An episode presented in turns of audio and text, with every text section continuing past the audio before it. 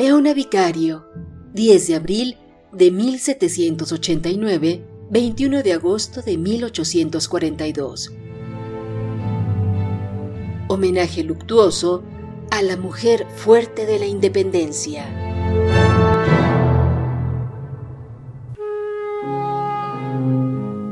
En 1925 fueron exhumados los restos de Leona Vicario de la Rotonda de las Personas Ilustres en el Panteón Civil de Dolores para ser trasladados a la Columna de la Independencia junto con las reliquias de otros 13 héroes de la gesta libertaria de 1810. Los restos de Leona Vicario se guardaron en una caja nueva de madera negra, en extremo sencilla, y se colocaron en el mausoleo de los héroes patrios. Declarada benemérita madre de la patria, Vicario es la única mujer en México a quien se le han rendido funerales de Estado. Para junio de 2010, los restos de Doña Leona Vicario fueron nuevamente exhumados para su restauración. Cuando los especialistas abrieron la urna negra de la prócer insurgente, encontraron un esqueleto delicado y frágil, con un cráneo pequeño y bien formado, con cinco dientes. Los huesos estaban completamente cubiertos de polvo y tierra. Varias piezas óseas estaban tan adelgazadas que se levantaban en forma de escamas. Los huesos de Leona Vicario fueron limpiados con sumo cuidado hasta desprenderles el lodo y la tierra adheridos por años. Mientras la restauradora, Luisa Mainú, ejecutaba el trabajo, su colega Sara Fernández leía en voz alta fragmentos de pasajes históricos que referían la azarosa vida de quien también es considerada la primera periodista mexicana, Leona Vicario. El pasado 2019 se colocó una placa conmemorativa en lo que fuera su último lugar de residencia, al lado de su esposo Andrés Quintana Roo y sus tres hijas, en un acto conmemorativo para resaltar la importancia de la mujer en las luchas históricas de México y más aún, el compromiso de dichas mujeres para lograr una patria más justa para todos. La placa a la sazón reza, por los deseos de gloria y libertad para la patria.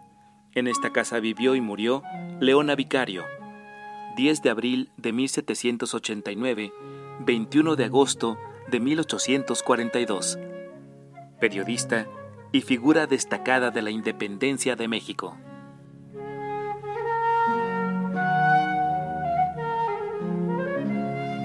A la muerte de Leona Vicario, ocurrida el 21 de agosto de 1842, la casa pasó a manos de la familia del pintor Juan Cordero de Puebla cuyos herederos la vendieron al gobierno federal en 1978.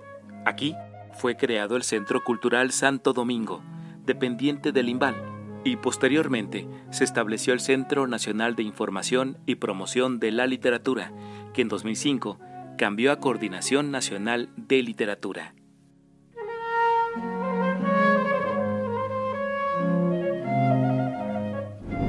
Dato interesante.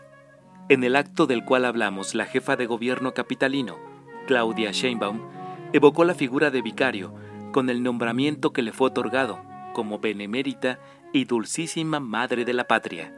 Su nombre está escrito con letras de oro en la Cámara de Diputados. Leona Vicario forjó una nación libre, independiente y soberana. Por ello, el año 2020 estará dedicado a Leona Vicario, heroína de la patria concluyó.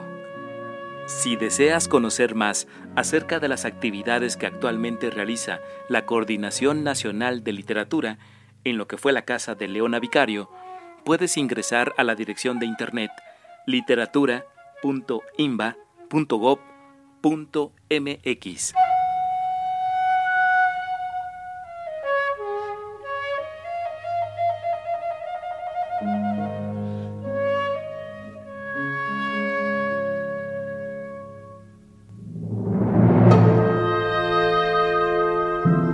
2020, año de Leona Vicario, Benemérita Madre de la Patria.